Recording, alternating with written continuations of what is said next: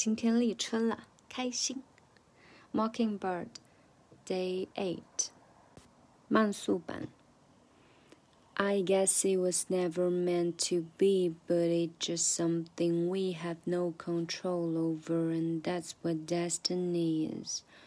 But no more worries, rest your head and go to sleep. Maybe one day we wake up and this all will just be a dream.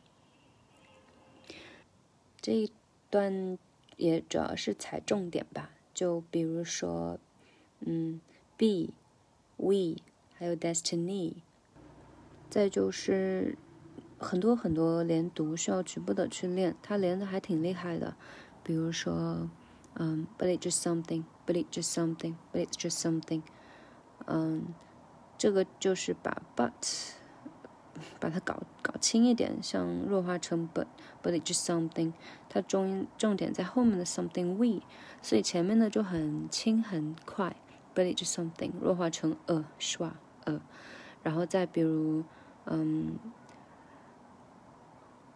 ，Maybe one day we wake up, we wake up, we'll wake up, we'll wake up。它不是 we will wake up，它是 will wake up。它直接把 we will 连读成 will，will wake up, will wake up, and this will just be a dream. This will all 也是一个三连，this will all, this will all。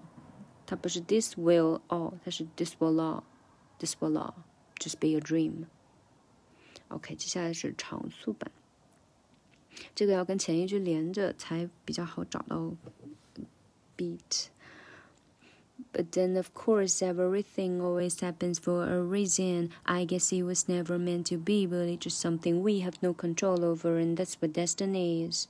But no more worries, rest your head and go to sleep. Maybe one day we'll wake up and this all will just be your dream.